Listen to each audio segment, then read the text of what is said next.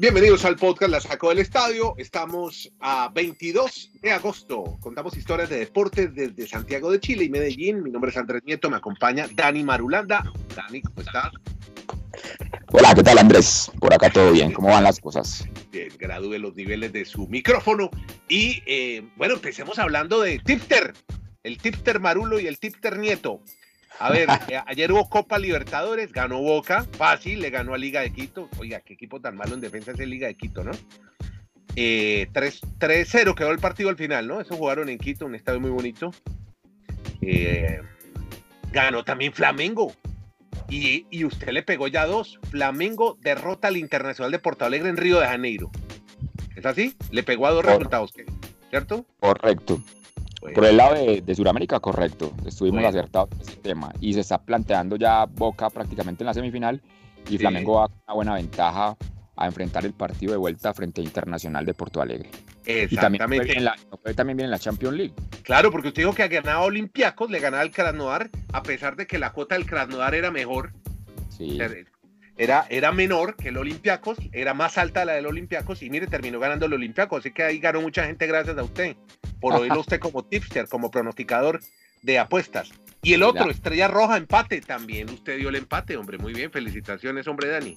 Al final se dio un empate 2 a 2 entre el John Boys y, y ese equipo Estrella Roja, que ha sido ganador de la Champions League ya en una, en una oportunidad.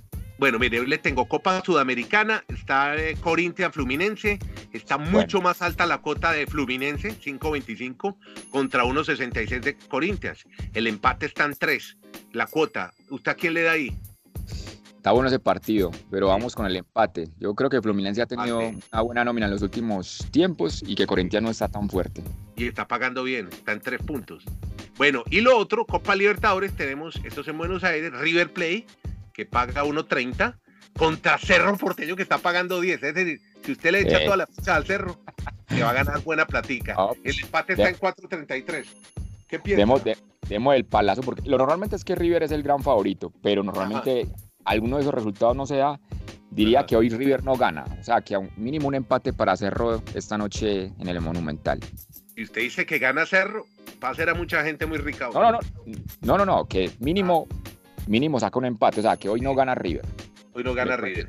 Entonces, ¿le juego, ¿le, juego, ¿le juego a Cerro de visitante? Como, como, como para ir en contra de todas las todos los pronósticos, a ver, porque bueno. así es cuando la gente gana o no.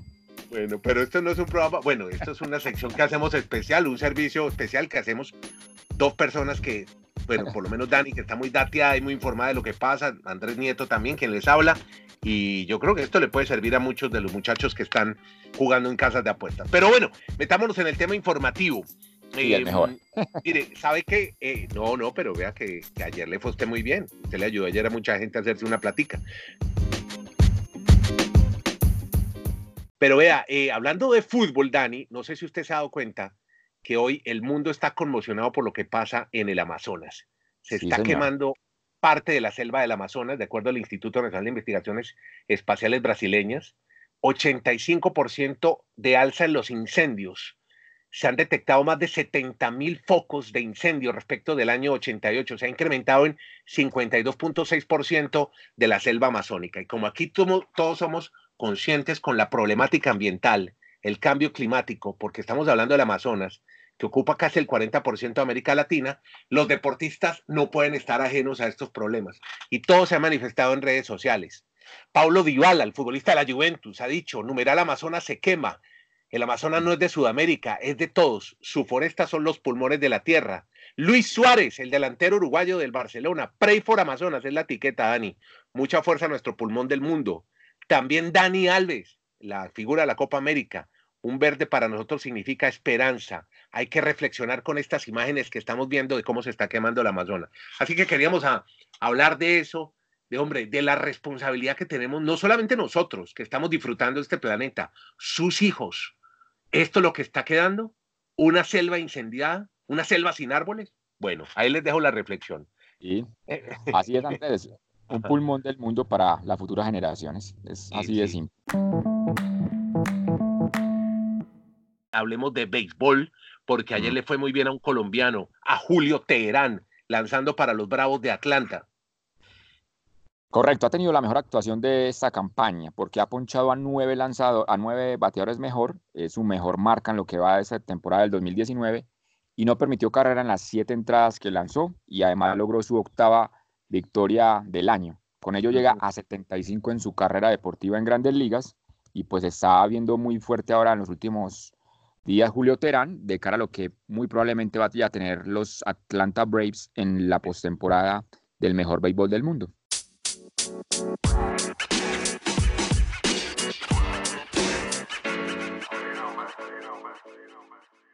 Bueno, ¿sabe qué más tenemos de deportes del que casi no hemos hablado, pero seguramente cuando estemos en él, el Mundial de China de baloncesto? Sí. Donde, eh, que será a partir del 31 de agosto, ya, finalizando este mes, hasta el 15 de este septiembre. Sí, este sábado. Bueno, como no tenemos eh, representación ni de Chile ni de Colombia, que es de donde originamos este podcast, pero sí eh, estamos fijados en Argentina, ¿no? Que viene, viene de un proceso post-generación de oro. Ya no están los Nocioni, ni los Delfino, ni los Ginobili, pero bueno, eh, hay nombres como Campazo, como La Provitola, como Nicolás Brusino, como Patricio Garino, están dependiendo de ellos los argentinos de lo que puede pasar con esta selección que estará afrontando ese paso posterior a la generación dorada. Esperamos que le vaya bien a Argentina. Eh, también España, Dani. España tiene un gran equipo con muchos NBA. Mire quiénes están: Margasol, Ricky Rubio, los hermanos Hernán Gómez. Pero es una cifra muy baja de NBA que tendrá la lista de jugadores españoles que estará en este Mundial de China. Hay también muchos que están en la Euroliga, Rudy Fernández, que creo que Rudy Fernández estuvo en NBA alguna vez, ¿verdad? Sergio Lul, Víctor Claver. Así que estamos pendientes sobre todo estos dos equipos, ¿no? España, Argentina. Son 32 en total. Sí, también habría que mirar por el lado de Sudamérica, Brasil. Y lo llamativo es que Estados Unidos pues no vaya con lo mejor de su nómina de NBA, pero veremos si con lo que lleva le alcanza nuevamente para estar allí como campeón de, de este mundial. Exactamente, así que estaremos atentos a lo que ocurra con este campeonato. Sí, pues usted mismo ha dicho que Brasil es como otro mundo, ¿no? Está en América Latina, pero son hablan otra lengua y, y, a veces ellos se sienten como que si no estuvieran conectados con esta parte, por lo menos oriental del continente. Eh, o más grande del mundo. Es más grande, exactamente. Bueno, eh, hablemos. Oígame, ayer teníamos pendiente un dato. Antes quisiéramos saludar a John Hill, un colega que está atento a estos podcasts. Usted lo puede, John, amigo, descargarlo en eh, Pueblo en Spotify o en Google Podcast. Y también puede descargarlo cuando no tenga señal de, cuando, si no quiere gastar sus datos, está en Wi-Fi, lo descarga y lo puede ir en la calle. Cuando esté en el bus, en el metro, en el tren, usted puede oír este podcast. Son solo 15 minuticos, donde Dani Marulanda les va a contar una historia muy interesante alrededor de los cascos que usan los futbolistas en la NFL, que fue motivo de polémica para que un jugador casi no siguiera en su equipo, Antonio Brown. Sí, como que por fin llega a su fin la novela de Antonio Brown con los Raiders. Y yo creo que los más contentos son los Steelers de Pittsburgh, que se quitaron ese dolor de cabeza de todo lo que generaba este gran jugador, que es muy talentoso, pero que fuera de la cancha siempre recibe mucha atención mediática. Y uno empieza a investigar, Andrés, y es que se encuentran muchas reglas en el tema del fútbol americano. Una de ellas es que los cascos permitidos para los jugadores tienen que tener por lo menos como máximo de, de su creación 10 años. Y entonces argumentaba Antonio Brown que él jugaba con un casco del 2011, que estaba dentro de esa norma, porque estamos en el 2019 obviamente. O sea, ocho años, como los carros, ¿no? Exacto, entonces que le, que le permitieran, pero es que ese casco no había sido todavía avalado. De todas maneras, entre lo, lo, dicho por unos y por la liga, y sobre todo en el caso de Antonio Brown, pues ya aceptó esta semana y apareció en los entrenamientos con uno de los cascos que sí acepta la liga y en total, ¿sabe cuántos cascos aceptan la liga? Hay 34, 34 clases de cascos. Entonces, ¿cuál es la, ¿cuál es la diferencia? Los modelos, ¿cómo es, cómo es eso? El diseño, ¿qué, qué tiene diferente? 32 tipos de cascos. Exacto, entre diseños, los modelos, porque obviamente más confortables para evitar lesiones más fuertes, sobre todo el tema que preocupa a la NFL es la conmoción cerebral que ha generado algunos, algunas polémicas para jugadores cuando se retiran. Eso es lo que están tratando de cuidar, la integridad del jugador pero bueno, uno diría, si hay tantas posibilidades, ¿por qué Antonio Brown estaba cerrado a, utilizar cascos que no tenían eso? Entonces ahí es donde uno dice que realmente él quería llamar más la atención en cierto sentido, que lo que le, presentaba la liga en cuanto a esos reglamentos de los cascos. Y también para, la, para las bicicletas también, yo que usualmente monto en bicicleta, también hay un tipo de protección especial, unos que protegen más que otros. Obviamente uno siempre le está recordando y recomendando a la gente que nos oye el que mejor proteja, ¿no? En caso de una caída, para que no haya traumas craneales, ¿no? Que es lo que más afecta a la cabeza en una caída en este tipo de situaciones. Y más lo que dice Dani, que es un deporte, un contacto físico extremo, donde sufren muchos, muchos han sufrido de conmociones y problemas de salud muy graves. Hablemos de tenis, hombre, porque tenemos quali del abierto de los Estados Unidos, mientras se desarrolla también un abierto, un torneo ATP en la ciudad de Nueva York, pero por ahora están tratando unos tenistas, muchos latinos, de entrar al cuadro principal del torneo, el cuarto, el Major se dice también tenis, el cuarto Grand Slam del año. Sí, mejor como Grand Slam conocido mundialmente. Bueno, por el lado de América Latina, pues ya hay dos colombianos en la final de esa cuadro de clasificación. Hablamos de Daniel Galán y, se va a enfrentar al francés Gregory Barrer.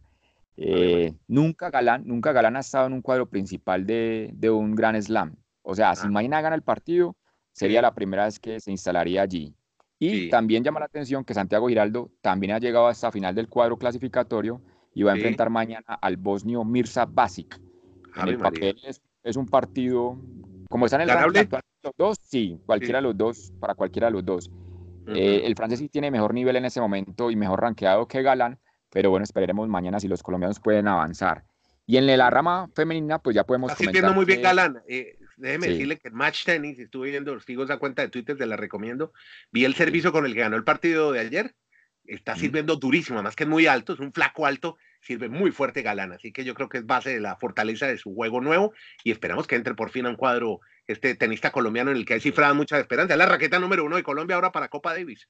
Actualmente sí, es muy talentoso y también hay recordar el tema de que él es vegetariano y en el tema pues del deporte siempre se mira con cierta rareza, e, eso, eso sí, esos temas, de pronto en cuanto a resistencia, fortaleza, pero, pero el hombre... Ah. Hay un tal Djokovic que es vegetariano, y hay un tal Lewis Hamilton que es vegetariano, y véalos donde están, sin comer proteína animal, y ahí ayuda a la naturaleza. Bueno, yo no voy a hacer activismo aquí a nombre de Cata. Bueno, sigamos. Bueno, en la rama femenina, pues comentemos que en el cuadro principal solo van a haber dos mujeres latinoamericanas, Mónica Puig, la puertorriqueña, la ganadora de la medalla de oro en los Olímpicos, y contemos a la brasileña Beatriz Haddad, que es la otra que va a estar entonces por esa parte del mundo en, la, en el cuadro principal, porque realmente ni Verónica Cepede ni Paula Ormaechea pudieron avanzar en esas rondas clasificatorias en la rama femenina.